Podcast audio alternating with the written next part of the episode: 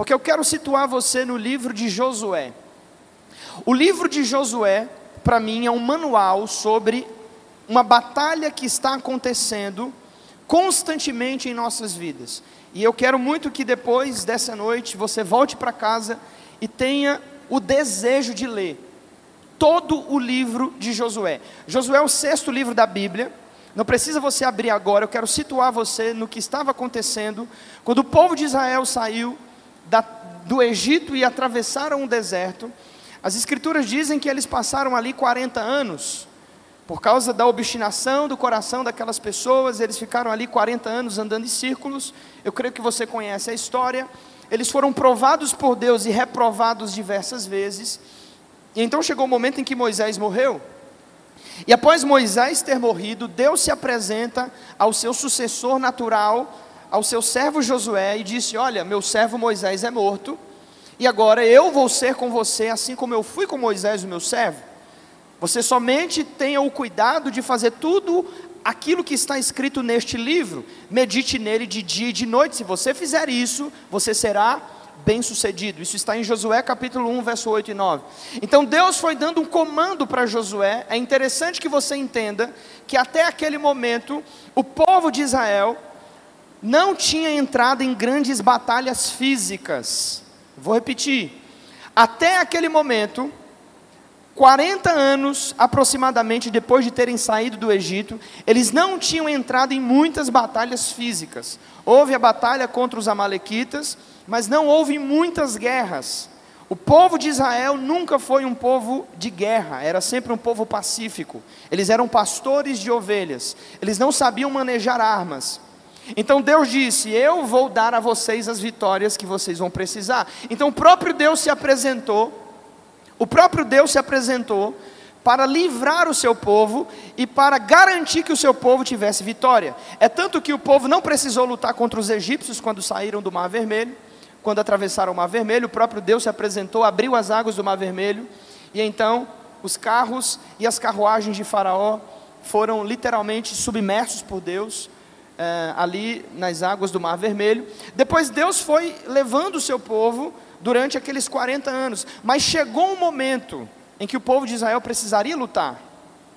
Então, aqueles 40 anos que não houve luta e que não houve batalha, Deus estava esticando eles, Deus estava mostrando eles como eles deviam corresponder à palavra, como eles deviam aprender a ouvir a direção de Deus, a confiar que Deus estava ao seu lado. Você consegue compreender até aqui? Então Moisés morreu e Deus disse a Josué: aquela estação que não havia guerras acabou, simplesmente ela ficou para trás. E o Senhor fez com que o povo de Israel atravessasse o rio Jordão a pés enxutos. Então Deus os levou até a terra que ele havia prometido, a terra de Canaã, a qual Deus disse: essa terra mana leite e mel. Só que dentro dessa terra que mana leite e mel, a terra de vocês já foi dada, mas dentro dessa terra existem nações que precisarão ser conquistadas ou desapossadas dessa terra. Isso aqui é muito interessante.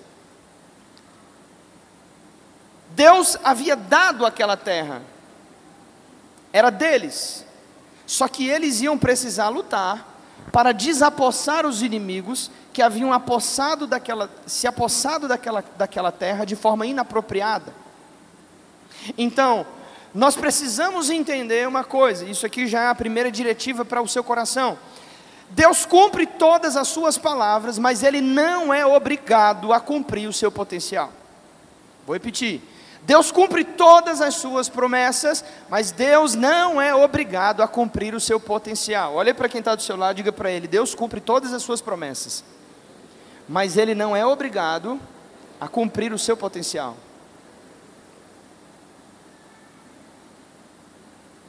Você precisa entender que existem promessas na Bíblia que são condicionadas à sua e à minha obediência. Elas estão lá, são para nós, Deus garante, mas Ele diz: ei, você vai ter que ir buscar, ei, você vai ter que ir lutar, ei, você vai ter que se apresentar. Para ser mais preciso, no capítulo 12, verso 31 de Josué, Deus fala que haviam 31 reinos que precisariam ser retirados daquela terra. 31 reis. Esses 31 reis, ah, O professor Brian Bailey, do Ministério Sião, em Nova York, diz que são 31 áreas da nossa vida interior que precisam ser vencidas, sobrepostas, que precisam ser conquistadas. 31 áreas. Então, depois que eles passam pelo Rio Jordão a pés enxutos, e o Senhor mostra mais uma vez que ele estava com Josué, assim como ele estava com Moisés. Deus estava trabalhando a confiança, sabe? Aquele povo veio com Moisés e atravessou as águas do Mar Vermelho, e eles precisavam de um grande sinal para saber que realmente podiam confiar em Josué. Então o que Deus faz? Deus diz: Olha, como eu fiz com Moisés, eu vou fazer com você. E Josué vai à frente deles com a arca do Senhor, e o rio Jordão se abre e eles passam a pés enxutos. Isso era uma prova cabal de que realmente Deus estava com Josué, assim como ele havia estado com Moisés. Então chegou o momento deles entrarem no primeiro conflito. A primeira grande cidade que eles iam entrar em conflito era a cidade de Jericó. Diga comigo, Jericó. Antes de irem a Jericó, eles enviam dois espias. E aqueles espias vão entrar na terra de Jericó, na cidade, e eles vão fiscalizar a terra, fazer um mapeamento da terra. E então eles são acolhidos, eles são abrigados por uma mulher prostituta chamada de Raabe. Ela coloca os dois espias do Senhor dentro da sua casa, e isso é como um sinal de aliança entre Israel e a casa de Raabe. Então Deus diz: Ok, vocês já viram a terra, vocês já foram lá espiaram a terra. Os, os espias voltam a Josué e trazem um relatório favorável, dizendo: Olha, parece que Deus nos deu realmente aquela cidade. Por quê? Porque as pessoas lá já ouviram falar do nosso nome e da nossa fama. E por onde nós fomos passando, o terror de Deus caiu sobre eles. E então as pessoas já estavam fragilizadas e eles sabiam que Israel ia fazer uma ofensiva contra Jericó, mas não foi da maneira que eles achavam. Deus disse: A estratégia que eu dou para vocês nessa batalha é a seguinte: vocês vão rodear a cidade durante sete dias, e cada dia vocês vão tocar o chofar, vocês vão tocar uma buzina. E no último dia, no sétimo dia, vocês vão dar sete voltas ao redor da cidade, vocês vão tocar a buzina, e todo o povo vai levantar um grande clamor, um grande grito, e as muralhas cairão ao chão, e aí vocês entram lá, conquista a cidade, destrua tudo, não poupe nada, e eu estou dando a vitória para vocês, essa vitória é garantida. E assim o povo de Israel fez. Eles foram até Jericó, rodearam a cidade durante sete dias. No último dia deram sete voltas, tocaram a trombeta, depois deram um grande grito. As muralhas de Jericó, dizem os historiadores, era uma das sete maiores fortificações do mundo antigo. Era uma cidade de muros intransponíveis. Os muros eram tão grossos que era capaz de andar dois carros em cima dos muros, um indo e outro voltando. Era uma cidade fortificada, era uma fortaleza. Agora perceba, o nome Jericó significa teimosia. Jericó nos fala sobre uma estrutura de orgulho que precisa ser vencida. E se essa estrutura de orgulho não for vencida, Deus não pode nos dar vitória. Jericó representa o rei da teimosia, sabe? Orgulho. Pensa nos muros de Jericó levantados, pensa naquele castelo, naquelas fortificações, naquelas linhas de defesas que eram intransponíveis, e Deus disse: Eu vou derrubar tudo isso aí, vou fazer disso pó, migalha. E o povo de Israel entra lá, destroem toda a cidade, Deus deixa para eles é, uma orientação muito clara: o Senhor diz, vocês não podem pegar nada, nada de Jericó pode vir com vocês. Todos os despojos de guerra serão queimados a fogo e serão consagrados ao Senhor. E o que acontece nesse momento é que algum dos soldados de Israel entra lá e ele pega uma capa babilônica, ele pega um pouco de prata e ele pega uma barra de ouro e ele volta para casa como se nada tivesse acontecido. E o tempo vai passando, as coisas vão acontecendo. Para dar o próximo passo, Deus agora aparece novamente a Josué, e aí eu quero ler com você no capítulo de número 5. Guarda essa informação que eu te dei sobre Jericó, porque a gente vai usar ela agora. No capítulo 5,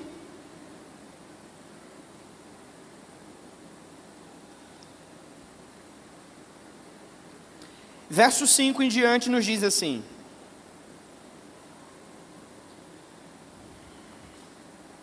Ora, Todo o povo que saíra havia sido circuncidado. Mas os, o povo que nascera no deserto, no caminho depois da sua saída do Egito, não havia sido circuncidado. Porque os filhos de Israel andaram durante 40 anos no deserto, até que pereceu toda a nação, e os homens de guerra que saíram do Egito, visto que não obedeceram à voz do Senhor, o Senhor lhes jurou que não veriam a terra que os seus antepassados haviam prometido, sob juramento dar-nos, terra essa que mana leite e mel.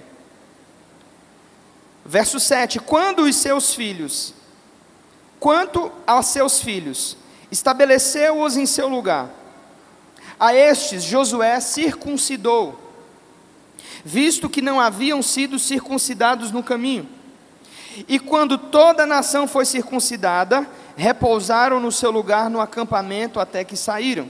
Verso 9: Então Yahvé falou a Josué: O Senhor lhe disse: Hoje removi de sobre vós a vossa humilhação sofrida no Egito. Por este motivo, o lugar ficou conhecido até hoje como Gilgal, monumento de pedras. Agora olha para cá. O próximo passo nessa jornada do povo de Israel era a aliança com Deus. A circuncisão era o sinal de que aqueles homens tinham uma aliança com Deus. Deus havia estabelecido esse sinal quando ele chamou Abraão e disse: Todo homem da sua casa será circuncidado. Abraão circuncidou seu filho Ismael com 13 anos e o seu filho Isaac aos oito dias de nascido. E isso então se tornou como um, uma lei em Israel: todo homem tem que ser circuncidado. A circuncisão é o ato de cortar a parte externa do prepúcio, cortar a parte externa do pênis da criança. A circuncisão era o ato que revelava que aqueles homens tinham uma aliança com Deus. Agora observe: os homens que saíram do Egito, eles foram circuncidados antes da Páscoa. Só que aqueles que nasceram durante a campanha dos 40 anos do deserto não haviam sido circuncidados. Então Josué tinha um problema. Por quê? Porque ele tinha pessoas que tinham uma promessa de Deus. Ele estava liderando homens que realmente estavam debaixo do favor do Senhor, mas eram homens que não tinham aliança. Então Josué disse: Olha, Deus está dizendo que nós não podemos prosseguir se nós não pararmos aqui e fizermos uma aliança com Deus. Então todos os homens de Israel param aqueles dias. E Josué pega pedras afiadas e ele circuncida todos aqueles homens de um a um. E o nome desse lugar, como memorial, se chama Gilgal, que quer dizer redondo ou aliança. Isso nos fala sobre uma aliança com Deus para vencermos as nossas batalhas. Ou seja, se não temos uma aliança, se não temos uma parceria com Deus, seremos envergonhados pelos nossos inimigos. Então Deus está ensinando Israel, tintim por titi, o que eles devem fazer para obter vitória. Vocês precisam parar e reforçar a aliança que vocês têm com o Senhor. Sem aliança com o Senhor, esse negócio não vai para frente. Olha para quem está do seu lado, faz uma cara de crente, diga para ele: você precisa reforçar a sua aliança com Deus. Então todo o exército para e aqueles homens são circuncidados, porque o que estava acontecendo, escute, eles estavam lutando as batalhas do Senhor e lutando as guerras de Deus, sem ter uma aliança com Deus. Não é isso que acontece com muitos. Vamos lutar as lutas do Senhor. Vamos fazer coisas para Deus. Vamos edificar algo para Deus. Vamos pregar em nome dEle, mas não temos uma aliança com Ele. Vamos fazer coisas. Vamos pousar de espiritual, mas sem uma aliança. E isso é perigoso. Porque aliança é proteção. Diga comigo, aliança é proteção. Quando Davi foi enfrentar Golias, o filisteu de Gate, Davi se depara diante daquele homem de mais ou menos 3 metros de altura, os homens de Israel estavam temendo aquele gigante. E Davi olha para ele e diz assim: Quem é este incircunciso para afrontar os exércitos do Senhor? O que Davi estava dizendo?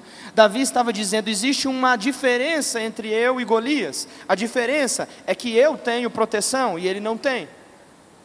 Muitas das vezes a aliança parece que é algo que vem para nos ferir.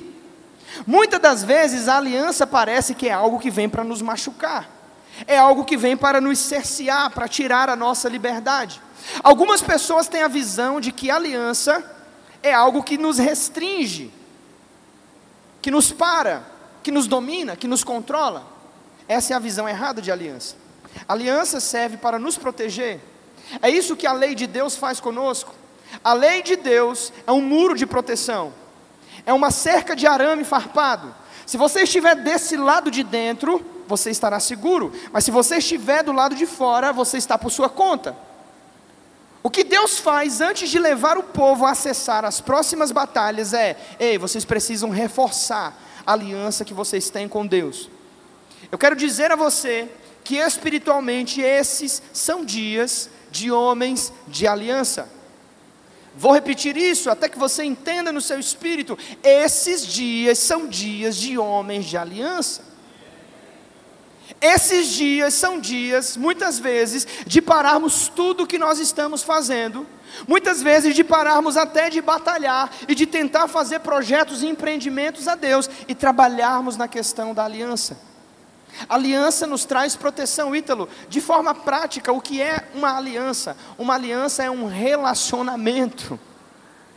Um relacionamento com Deus e o um relacionamento com a comunidade de fé, com a igreja. Aliança é quando nós paramos e dizemos a alguém: Ei, você pode me ferir, você pode tocar na minha intimidade. O ato da circuncisão, Brit Milá, é fazer um corte na carne, retirar o excesso de pele. O que é uma aliança? Uma aliança é aquilo que tira o excesso do nosso ego, do nosso coração. Então, se somos pessoas que estamos por conta própria, se você está aqui me ouvindo essa noite, filho de Deus, coisa linda de Jesus, e você não tem ninguém que coloque o dedo na sua cara e diga que você está errado, você não tem ninguém a quem você presta conta da sua vida, você está correndo risco você está em perigo, você está desprotegido.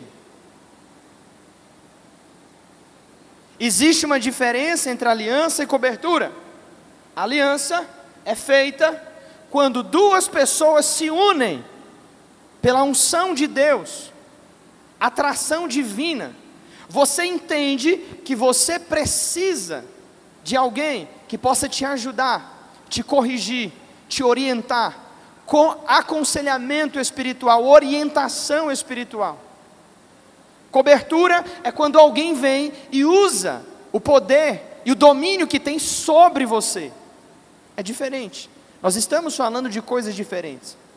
Josué parou todos os soldados e disse: Ei, é hora de nós trabalharmos na aliança. E eu quero dizer aqui: essa casa espiritualmente é hora de nós trabalharmos e reforçarmos a nossa aliança. Não podemos seguir adiante. Não podemos lutar as batalhas do Senhor quando nós estamos separados uns dos outros no muro. Em Neemias capítulo 4, eu quero que você abra.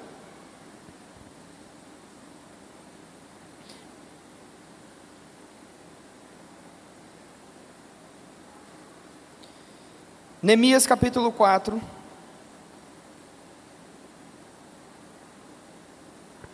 Nós vamos, nós vamos ler.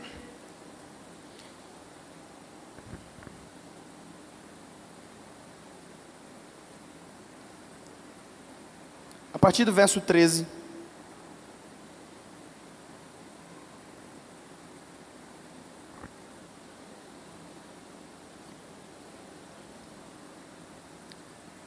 O cenário de Neemias é, é também um cenário de batalha, é um cenário de guerra. O povo de Israel foi destruído pelos assírios, como foi falado aqui pela pastora Selma, sexta-feira. No ano de é, 633, se eu não me engano, e o povo de Judá foi destruído ou levado pelos babilônios em 586 da era cristã. Então o templo foi destruído, a cidade foi queimada a fogo, os muros foram arruinados. Quando Deus levantou um rei pagão chamado de Ciro para reedificar a cidade de Jerusalém, Deus mandou um homem chamado Esdras. Esdras foi lá, sob o ministério de Zacarias e do profeta Ageu, e ele reconstruiu o templo e ensinou as pessoas novamente a lei, a palavra de Deus, a qual eles haviam se perdido. Inclusive, esse é um dos comandos que nós, e depois eu vou compartilhar isso com a liderança da casa. E então Deus manda Neemias para fazer a última parte. Neemias vai para restaurar os muros. Agora, olha, deixa eu te falar uma coisa. A restauração que Deus faz em nossas vidas é sempre assim, sempre começa de dentro para fora. Diga comigo, de dentro para fora. A primeira coisa que Deus restaurou foi o templo.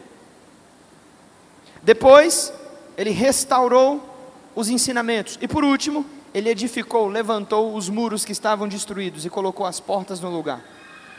Isso nos fala sobre uma restauração, sobre uma restauração que começa de dentro para fora. Primeiro, uma restauração dentro, e depois ela vai trazendo consequências práticas na sua vida. De forma prática, o que isso significa? Primeiro, você busca a Deus em espírito e em verdade, de todo o seu coração, você vai para Deus, você entrega a sua vida a Jesus, e depois Jesus vai arrumando devagar tuas finanças, teu casamento, tua parentela, tua reputação. Essas coisas são consequência da restauração muito mais profunda que aconteceu primeiro aonde? No espírito. A salvação começa de dentro para fora. Então, o livro de Neemias também é um manual sobre batalha. Agora, o que está acontecendo é, quando eles estão restaurando o muro, olha o que diz a palavra de Deus. Eu pus nos lugares baixos por detrás do muro e nos altos, e pus ao povo pelas suas famílias com suas espadas, com suas lanças e com seus arcos. E olhei e levantei e me disse aos nobres e aos magistrados, e ao restante do povo: Não tenham medo Lembrai-vos do grande e terrível Senhor, e pelejai pelos vossos irmãos, vossos filhos, vossas mulheres e vossas casas. Olhe para quem está do teu lado, diga para ele: você precisa se lembrar pelo que você está lutando.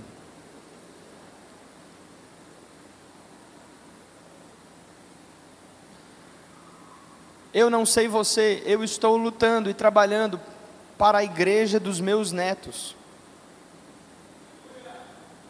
Eu estou lutando e trabalhando para o futuro dos meus filhos, pelo futuro da minha cidade, da minha nação. Entende? Não é, não é, não é sobre, não é só sobre você.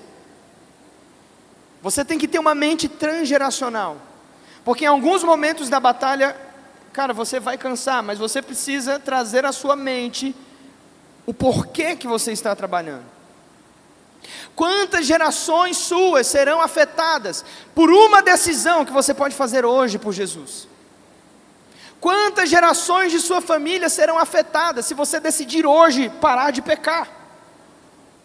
Se você decidir hoje parar de ser um adúltero? Se você decidir hoje abandonar a pornografia e a prostituição?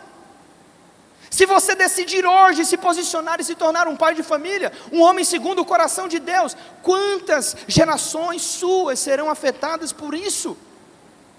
Então Neemias está dizendo: ei, não é sobre nós, é muito maior.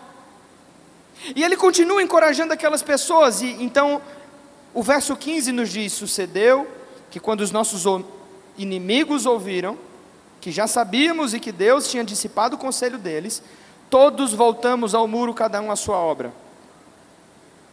E sucedeu que desde aquele dia metade dos servos trabalhava na obra, e metade deles tinha as lanças e os escudos, os arcos e as coraças, e os líderes estavam por detrás, e toda a casa de Judá. Verso 17: Os que edificavam o muro, os que traziam as cargas e os que carregavam, cada um com uma das mãos fazia a obra, e na outra tinha as armas. Uau!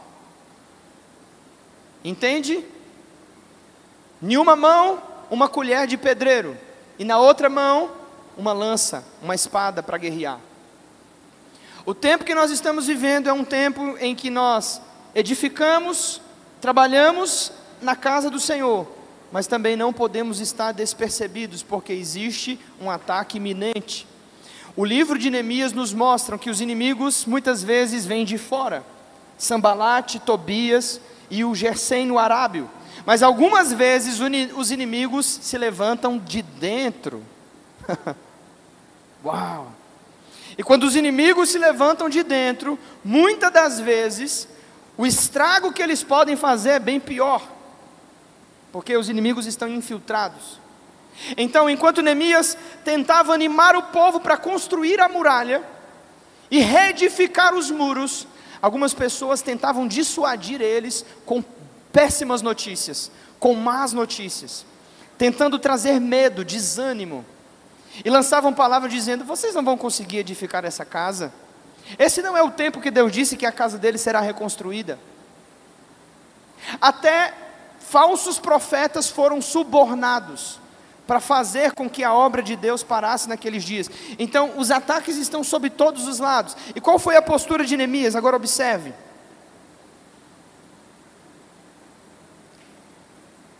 Verso 19.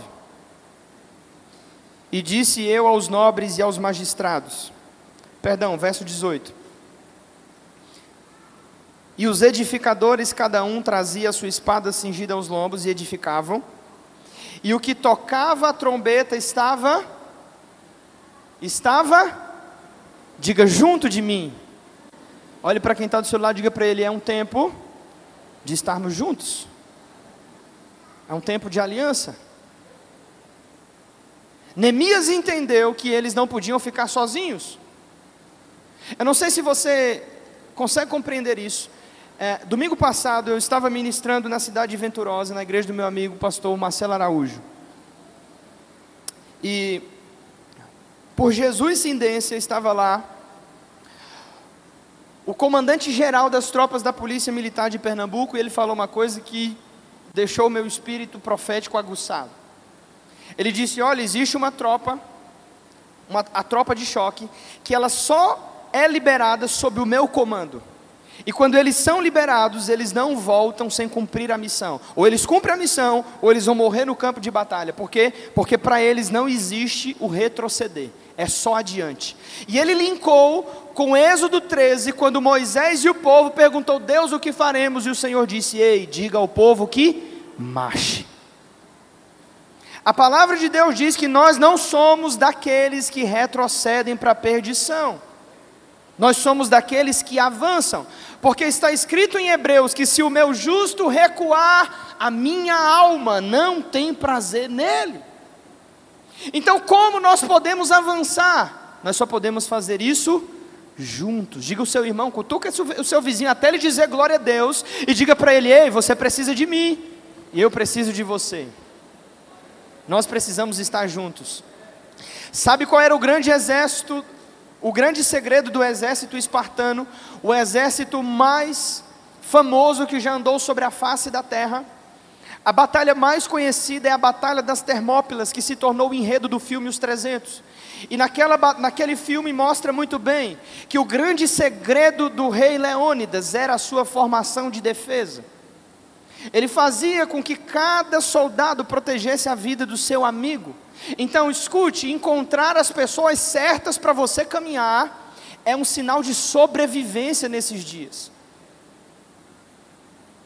Saber as pessoas que a quem você vai se cercar, a quem você vai tomar conselho, pessoas que vão orar com você, que vão falar a sua intimidade, é um sinal de sobrevivência. E Neemias conclui dizendo, verso 19: Eu disse aos nobres e aos magistrados e ao restante do povo: grande e extensa é a obra, e nós estamos muito longe no muro, afastados uns dos outros. Uau! Deixa eu dizer uma coisa para você, irmão. Eu sempre repito isso. Deus me deu um dom. Qual é o dom? Da repetição. Até que você entenda. Você precisa de pessoas que vão te orientar, que vão te direcionar e que vão te aconselhar espiritualmente. Você precisa de amigos de oração, de relacionamentos de aliança, chame como quiser.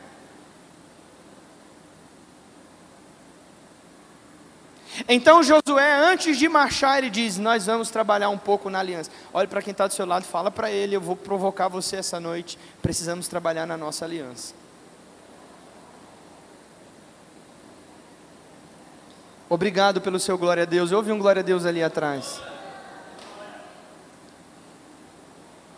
Não que seja para mim, é para o Senhor, mas pode glorificar, irmão. Amém? O segundo princípio, Josué capítulo 5, volta lá.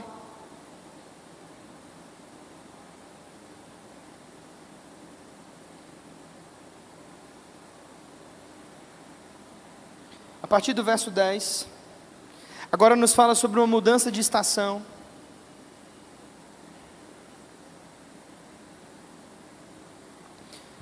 Josué capítulo 5, verso 10.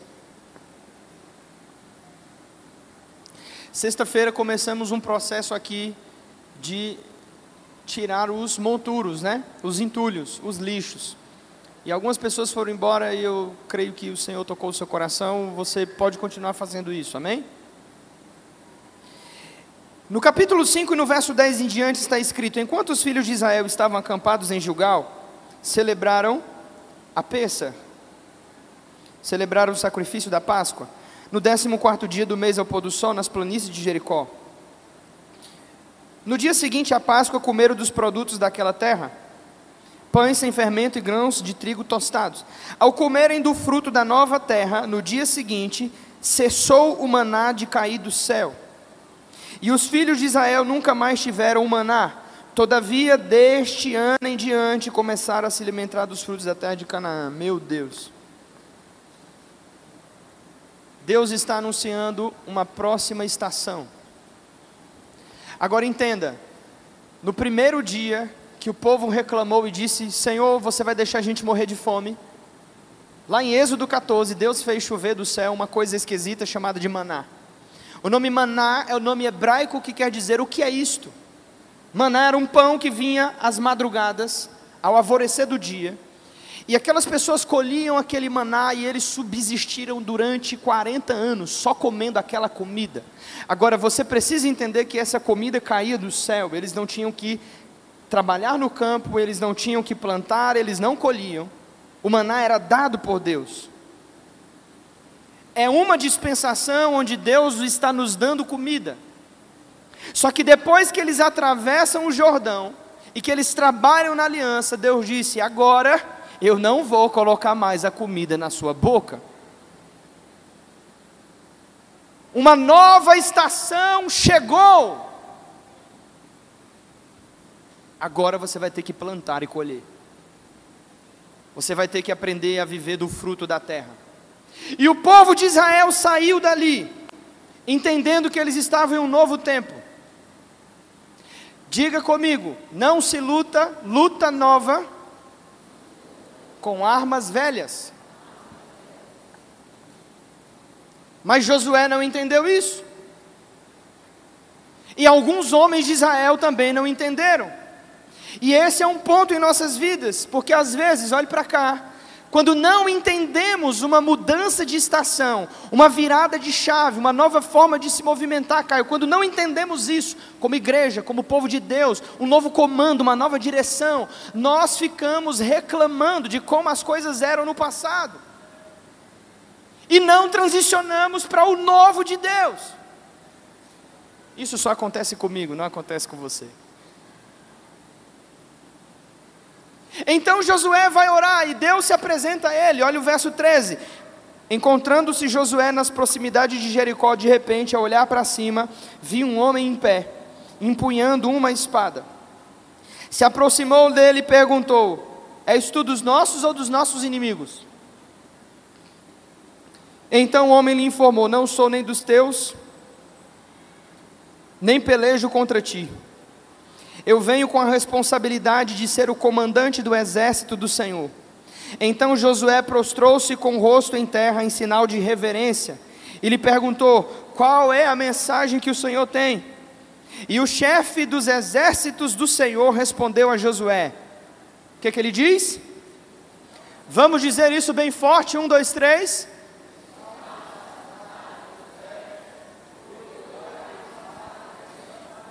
Faz uma cara de crente e diga para o seu irmão: você não pode lutar uma luta nova com uma arma velha.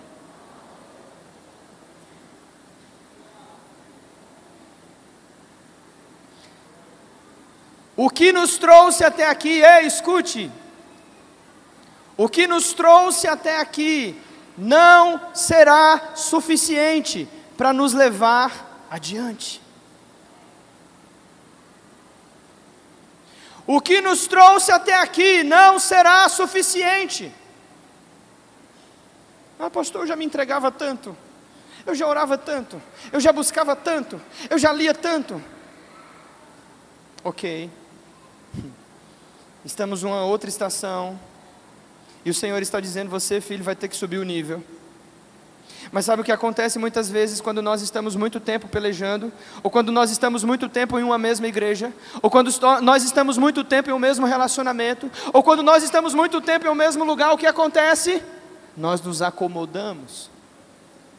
Sim ou não? Quando uma pessoa está muito tempo executando o mesmo trabalho, ela se acomoda. Qual é o maior inimigo do sucesso? O sucesso. Qual é o maior inimigo das suas vitórias? As suas vitórias do passado. Porque as suas vitórias do passado fazem você pensar que você é um vitorioso, que você não precisa mais lutar. Então você não treina mais, você não tem mais disciplina, você não busca mais a Deus como você buscava antes, você não chora mais, você não queima mais.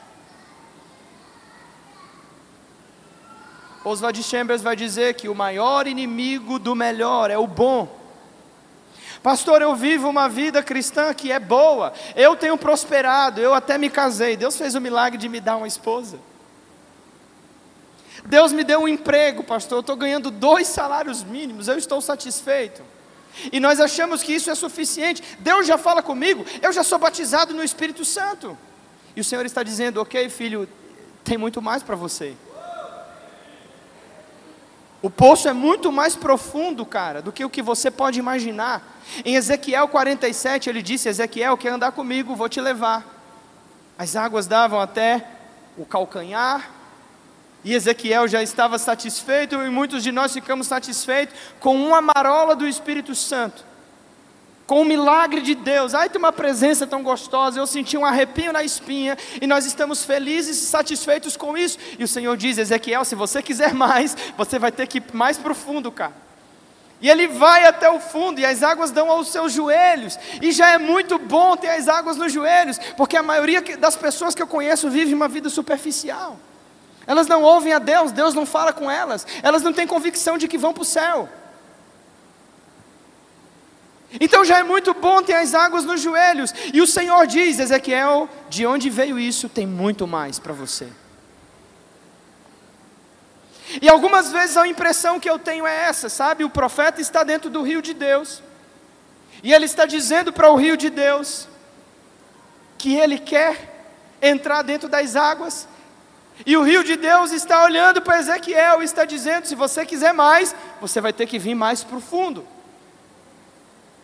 primeiro dia da inauguração dessa igreja, aqui nesse lugar, aqui, nesse galpão, eu ministrei sobre isso. Às vezes o grande problema é que Ezequiel tem o rio de Deus, mas o rio de Deus não tem Ezequiel. Oh Espírito Santo. Alguém entende isso? Me ajude, por favor, se você entende.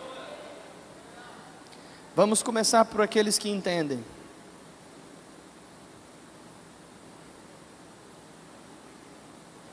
Existe o rio de Deus para você.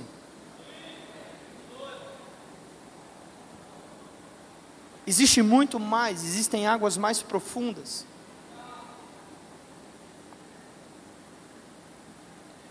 A experiência de Josué é semelhante à experiência de Moisés em muitos aspectos, porque Moisés era um príncipe da corte do Egito. Moisés foi criado na cultura egípcia, na língua egípcia. Ele foi levado para ser iniciado na religião dos faraós, a qual ele se tornava um semideus naquela religião. Foi colocado sobre ele uma inscrição, como se ele fosse o deus do sol. Colocaram asas nos seus ombros, colocaram um chapéu de faraó na sua cabeça em forma de serpente. Ele era como uma divindade no Egito, todos os pelos do seu corpo foram raspados. Colocaram sandálias nos seus pés. com a inscrição do Deus Sol. E o tempo se passa. Moisés descobre que ele é um hebreu, ele descobre que Deus tem um destino para ele. Ele mata um soldado, ele foge. Ele passa 40 anos pastoreando ovelhas no deserto de Midian. E um dia Deus o chama, e Deus fala com ele: Ei, eu tenho uma missão para você. Então, quando o Senhor fala com ele em Êxodo 3, naquela sarça, ele se aproxima e o Senhor diz: Moisés, Moisés, tira a sandália dos teus pés, porque o lugar em que você está é santo. O que Deus estava dizendo era: Ei, Moisés, você não pode andar no meu caminho vestindo as sandálias do Egito. Deus está dizendo a Josué: Você não pode pisar na terra de Canaã com essa sandália velha. Eu tenho novas sandálias para você, Josué. Diga comigo de novo, alguém vai entender isso essa noite. Diga para ele: não se pode lutar uma luta nova com armas velhas. Coloque a mão no ombro do seu irmão, diga para ele: Deus quer renovar o seu arsenal essa noite.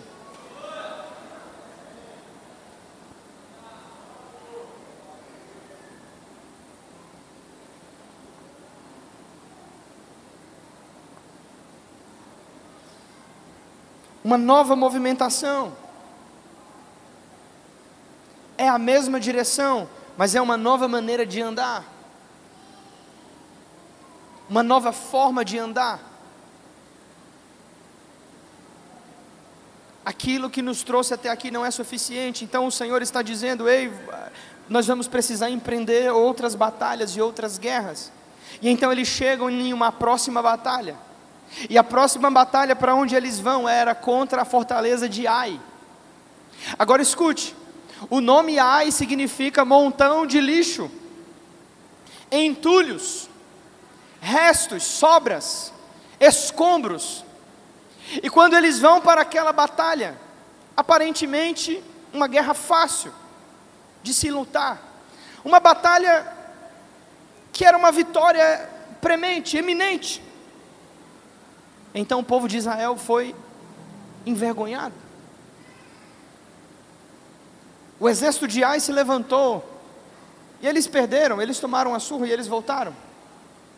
Então Deus vai até Josué, ou melhor, Josué vai até Deus e diz: Senhor, eu não estou entendendo. Você nos trouxe até aqui e até agora obedecemos tudo que o Senhor falou. E então Josué pergunta a Deus e diz: Senhor, o que, que aconteceu? E agora você vai para capítulo 7.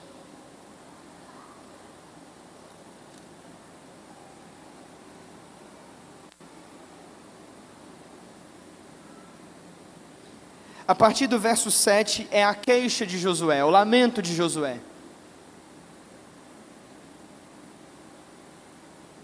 Ele diz: Ah, eterno Deus,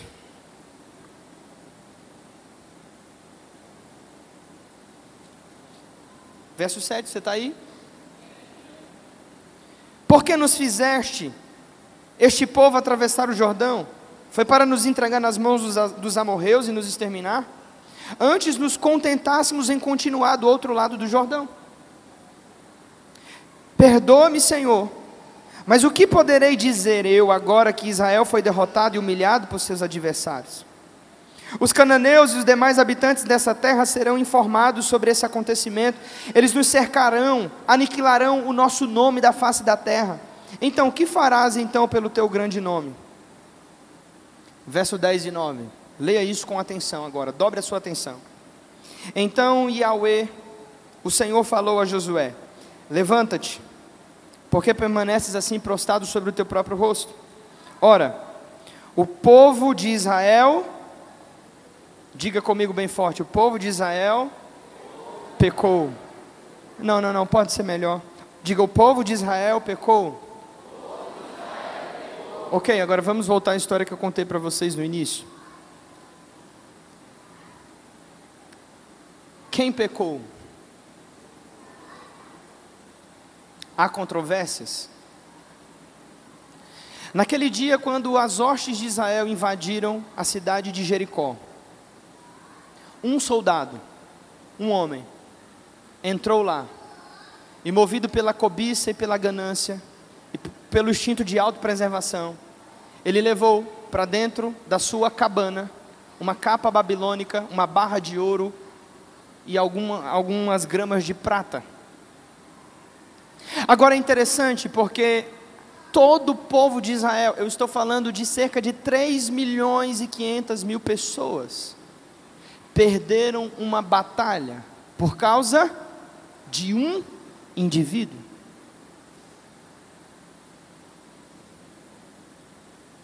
Então, quando Josué vai se queixar diante de Deus, ele diz: Deus, o que aconteceu?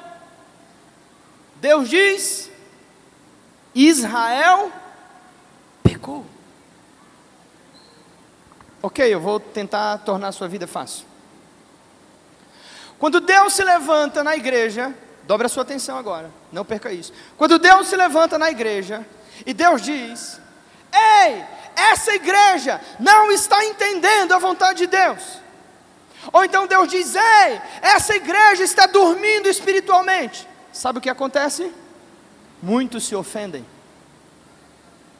muitos se sentem atingidos. Por quê? Porque eles dizem, pastor, a minha vida está em ordem.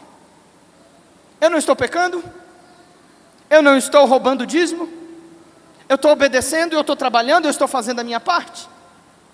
Mas esse tipo de sentimento e de pensamento, chamado de individualismo, não funciona dentro da igreja que é um corpo.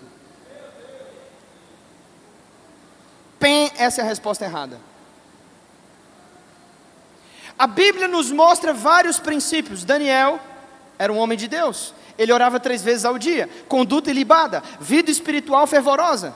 Mas ele vai diante de Deus com os livros e ele começa a fazer orações de arrependimento por ele e por toda a nação. E ele vai diante de Deus e diz assim: Deus, nós pecamos, por isso nós estamos em opróbrio, por isso as nações nos escravizaram. Neemias faz a mesma coisa. No capítulo 8 de Neemias, no capítulo 8 e 9 de Esdras, eles vão diante de Deus, eles têm uma, uma conduta irretocável, uma vida espiritual fervorosa, são homens de Deus, mas quando eles se apresentam diante de Deus, eles sempre falam no coletivo, nunca no individual. Eles dizem: Deus, nós pecamos, nós envergonhamos o Senhor. Nós não temos atendido a Sua palavra, nós e os nossos antepassados pecamos, nós e os nossos pais prevaricaram a Tua lei. O que é isso? Uma mente coletiva. Agora escute, não é sobre um indivíduo, é sobre um corpo, não é sobre uma pessoa, é sobre uma comunidade, sobre uma família. Por isso a Bíblia diz: nós choramos com os que choram, nós nos alegramos com os que se alegram. Por isso 1 Coríntios capítulo 12 vai dizer que nós somos membros do mesmo corpo. Quando você fica doente e tem uma gripe muito forte, você vai no posto de saúde e quando chega no posto de saúde, você tem dor de cabeça, você tem febre alta, o seu pulmão está cheio de catarro. O que, que o médico manda você fazer? Baixa a calça, vira o bumbum. E ele aplica uma injeção no seu bumbum. Seu bumbum não estava doendo até aquele momento. Mas algumas vezes, a parte curada do corpo, saudável do corpo, tem que receber para que todo o corpo seja curado. Se é que você está me entendendo. Olhe para quem está do seu lado, diga para ele: não é sobre um indivíduo, é sobre um coletivo. Isso é bom e isso também é muito ruim.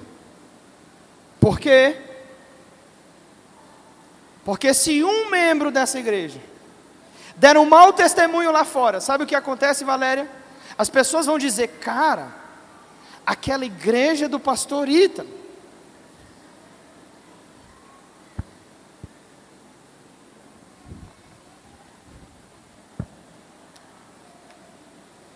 Se um de você compra e não paga, a pessoa vai dizer: Nossa, esses crentes lá da 100 são todos enrolados. Sim ou não? Isso é ser corpo. Então, diante de Deus, quem pecou? Israel pecou.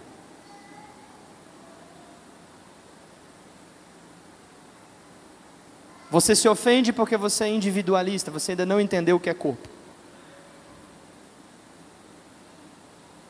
Você que está entendendo, aparentemente deveria ser o primeiro a vir se jogar no chão. Se você é a parte sã, você deve ser o primeiro a vir receber a injeção, para que o corpo tenha saúde e tenha vida. E sabe uma coisa que queima o meu coração, cara, e isso alimenta a minha fé. Nós estamos aqui, muitas vezes um pregador faz um chamado, cara, e nem é para eles. Então os adolescentes correm todos para o altar e dizem: É comigo, Deus está falando comigo. Oh, sabe o que é isso? Pureza. Esse é um sentimento de pertencimento. Ei, seu crente antiquado, seu fariseu, você precisa voltar ao primeiro amor. Só que sinto dizer aos adolescentes que só queimar não é suficiente. E é por isso que eles precisam de nós. E é por isso que nós somos um corpo. Porque precisamos uns dos outros.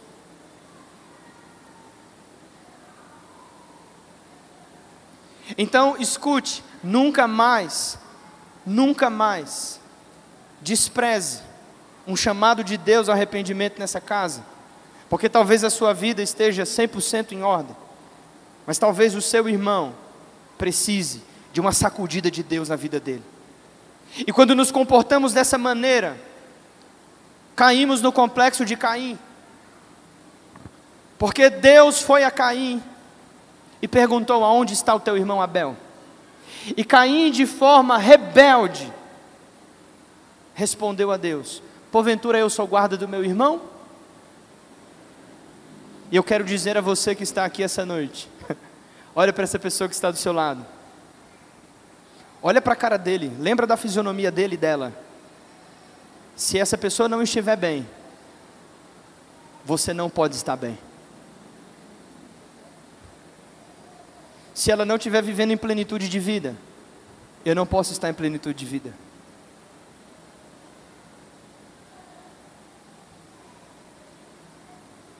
E é por isso que Jesus entregou a vida dele. Um justo por todos.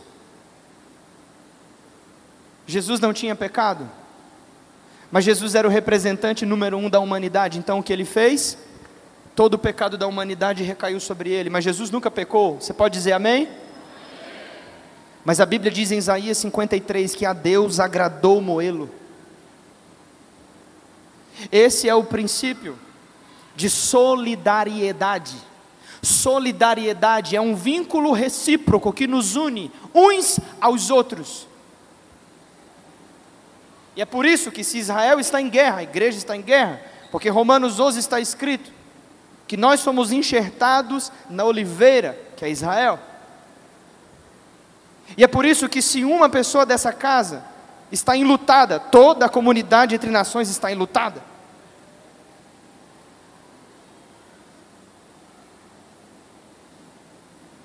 E é por isso que se um sofre, todos sofrem. E se um celebra, todos devem celebrar. Esse é o jeito de Deus de sermos uma família e um povo. Agora eu quero caminhar para o final te falando sobre esses três itens que Acã roubou. Primeiro, capa babilônica. A capa babilônica nos fala sobre uma falsa cobertura.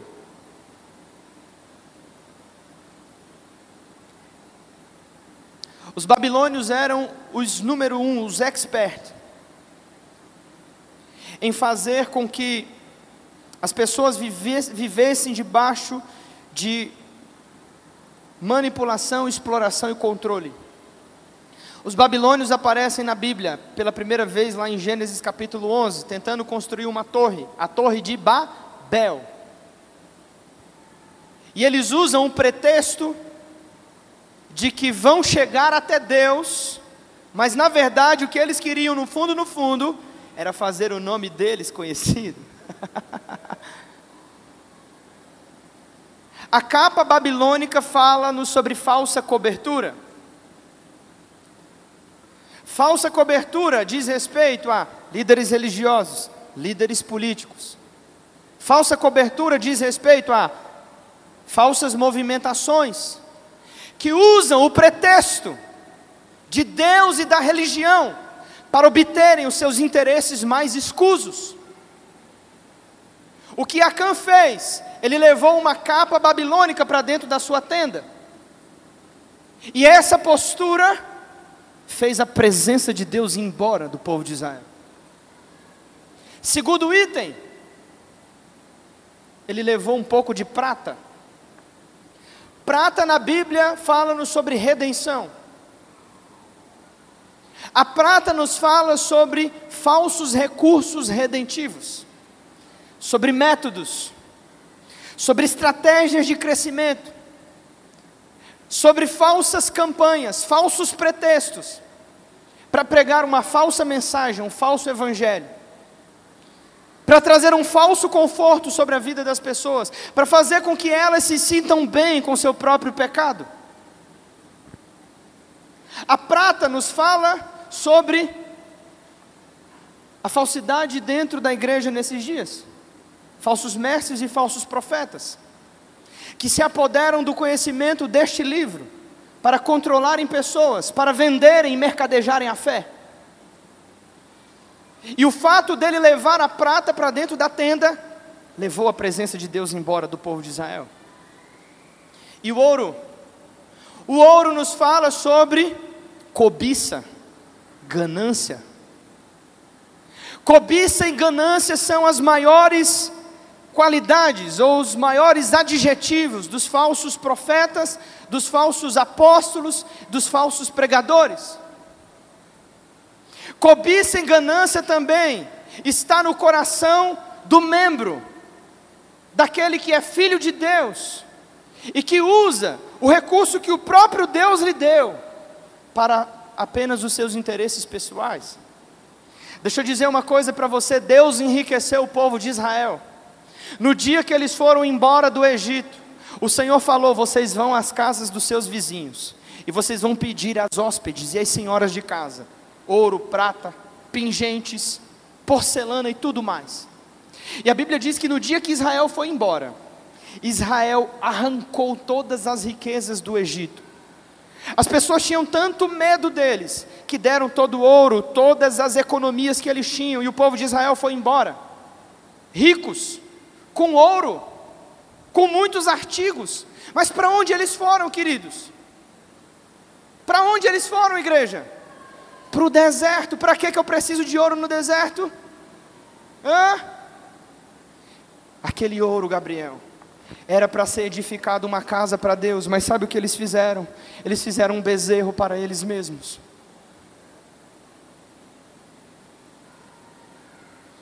Eu quero dizer uma verdade dura para você essa noite. Eu espero que você receba isso no seu coração, com muita abrangência, com muita espiritualidade. Muitas das vezes, aquilo que Deus te deu para desfrutar e muitas das vezes o que Deus te deu para pro, proporcionar sobre a vida de outras pessoas, nós mesmos desviamos esses recursos para o nosso próprio interesse. Eu disse aqui um dia desses, talvez muitos de nós éramos mais felizes quando tínhamos menos. Talvez muitos de nós éramos mais espirituais quando tínhamos menos. Porque não fazíamos tanta conta, não éramos tão gananciosos, quando você tinha só um tostão furado no seu bolso, você conseguia ser fiel, mas Deus te prosperou. Deus tem te acrescentado. E hoje você rouba o Senhor. Você não é mais generoso com o seu irmão. Você não consegue mais fazer justiça ao próximo, ao necessitado, ao faminto. Pegamos os recursos do próprio Deus e construímos um bezerro para a nossa perdição, queridos. E foi essa postura de ganância que tirou a presença de Deus do meio do povo de Israel. E eles perderam aquela batalha. Eu quero dizer a você nessa noite que o Senhor dos exércitos, Adriano, ele está ao nosso lado, aleluia.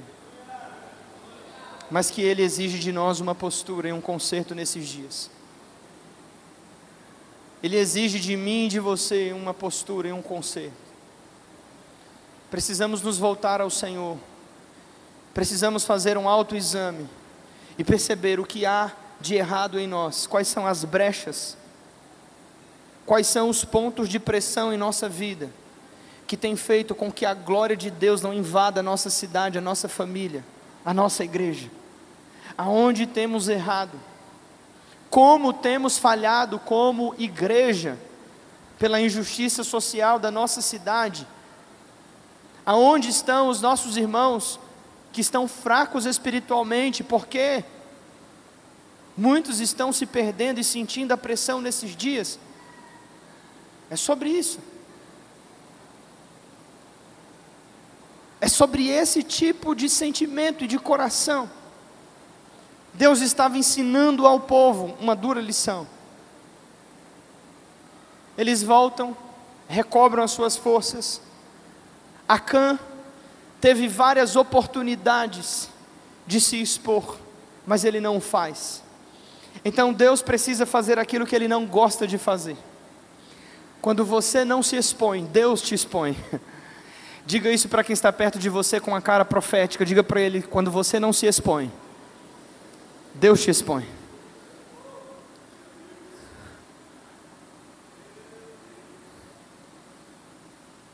Deus tem um compromisso com a sua igreja. A Bíblia diz que o ímpio não prevalecerá na congregação dos justos. Não existe, você não pode esconder muito tempo você não pode manter muito tempo a sua máscara e o seu pecado oculto em um lugar que tenha luz e que tenha glória e a presença de Deus. Não dá. É impossível. Então, depois do chamado arrependimento, aquele povo vai. E eles chegam à fortaleza de Ai. E Ai significa montão de lixo, escombros, entulhos. Então eles destroem toda a cidade, queimam na fogo e retiram o lixo de suas vidas. E daí por diante o povo de Israel segue vitorioso em suas batalhas. Nós estamos vivendo dias de guerra. E a minha oração essa noite é para que o Senhor levante o seu espírito profético aguerrido que o Senhor te desperte novamente a vida de oração, de leitura da palavra. Que os seus olhos estejam atentos esses dias.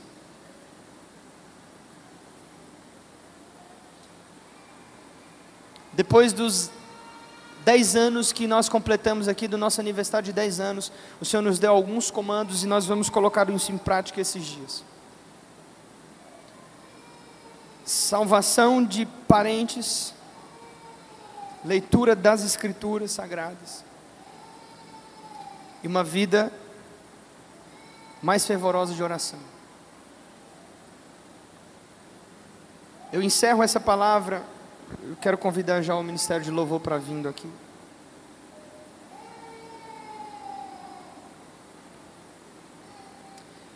Eu encerro essa palavra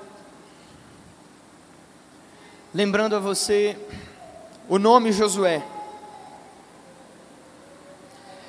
O nome Josué, Deus falou comigo sete vezes de ontem para hoje esse nome. E o Senhor estava me direcionando, fale sobre as batalhas de Israel, no livro de Josué. O nome Josué significa, o nome é, de Josué em hebraico é Yehoshua,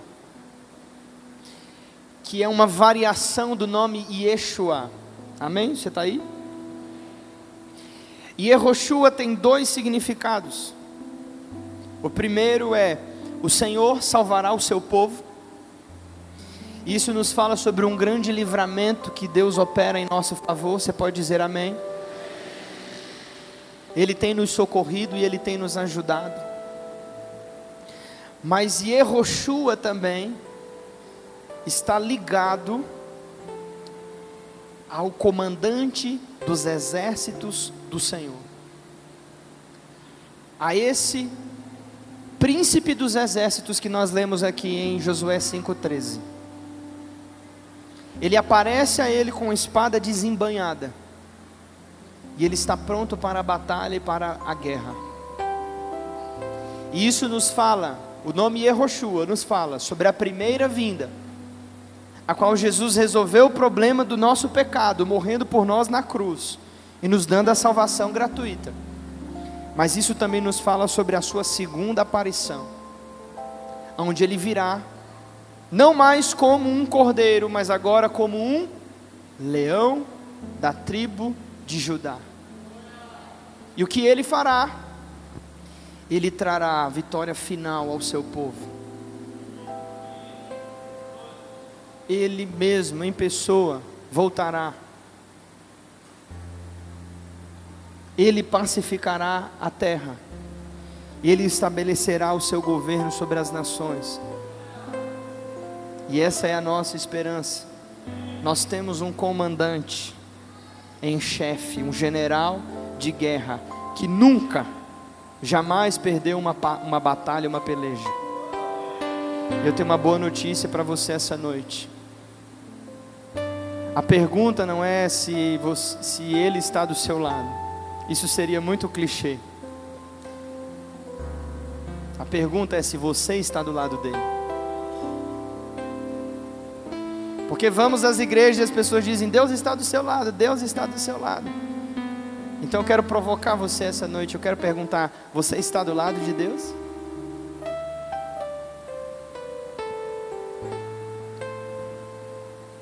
Projeta aqui Josué 5,13 para a gente ler e terminar.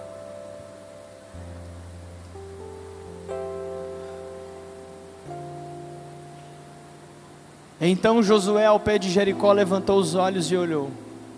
E eis que se achava em pé diante dele um homem que trazia na mão uma espada nua.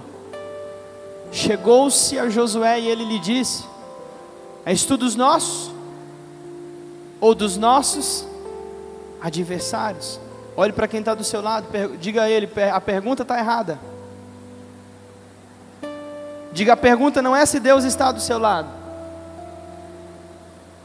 Diga para ele: a pergunta certa é a seguinte: você está do lado de Deus?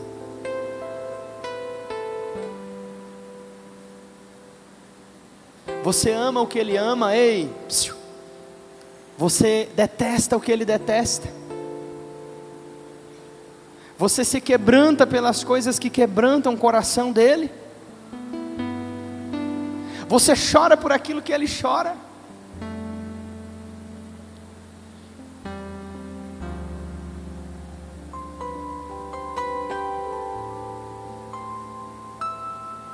Leonard Ravenhill diz no seu livro, Porque tarda o pleno avivamento. Os dias de Elias voltaram. Quando Eliseu pegou aquela capa, ele disse: Aonde está o Senhor, o Deus de Elias? E ele falou isso lá na década de 60. Hein? E ele disse: Não é essa a pergunta. A pergunta não é onde está o Deus de Elias, porque sabe, o Deus de Elias está onde ele sempre esteve, cara. Pergunta certa é: aonde estão os Elias de Deus?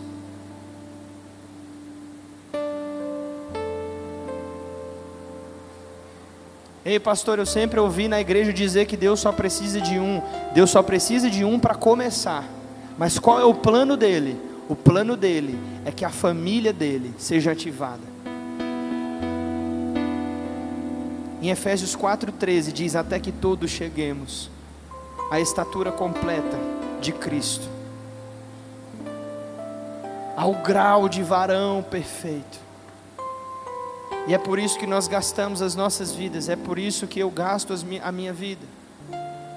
É para que Cristo seja formado em nós, para que eu veja os os, fi, os meus filhos e os filhos dos meus filhos amando a Deus, não vivendo a ideologia de gênero. É para que eu veja os meus filhos não violentados e abusados com a igreja. O que queima o meu coração, o que eu gasto a minha vida, é para ver homens e mulheres que amam o Senhor e que vão levantar uma casa ao Senhor e vão dizer: Ei Deus, pode vir morar aqui em Petrolina, você tem um lugar aqui na minha casa. O que queima o nosso coração é ver de fato uma casa onde nós vamos realmente se preocupar com as pessoas e vamos amar as pessoas e incutir Jesus nelas. De fato, pregar o Evangelho, amar essas pessoas e levá-las até a Cristo, levá-las até a palavra, fazê-las entender que o tempo da colheita chegou e que precisamos ser maduros. E quando nós olhamos para o cenário, cara, eu não posso mais ficar brigando, porque eu tenho um som ruim na minha igreja. Eu não posso mais ficar brigando, porque o meu irmão me olhou com a cara feia. Quando eu olho para o cenário, cara, eu não posso mais ficar brigando e, e, tentando motivar um irmão a fazer um trabalho que ele deveria fazer para Deus. Tem alguém aqui, pelo amor de Deus, levante a sua mão para adorar a Jesus.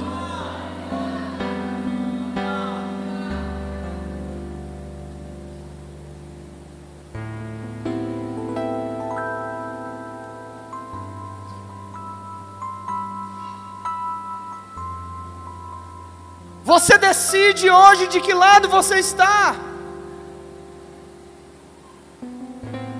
Ei, a obra é extensa, Neemias disse, há muito a se fazer. Jesus falou: grande é a seara, os trabalhadores são poucos. Então Jesus disse: Nós não vamos sair correndo atrás dos trabalhadores, nós vamos orar.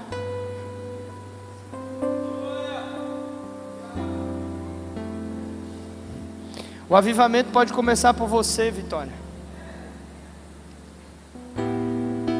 Pode começar por você, Eric. Uma pessoa precisa entender. Alguém vai tirar o pino da granada, alguém vai se entregar a Jesus sem reserva. Alguém vai dizer: Senhor, comece por mim. Eu e a minha casa temos pecado e eu vou me posicionar, é isso mesmo. Eu não vou ficar olhando para o irmão que não faz. O negócio de Deus é comigo.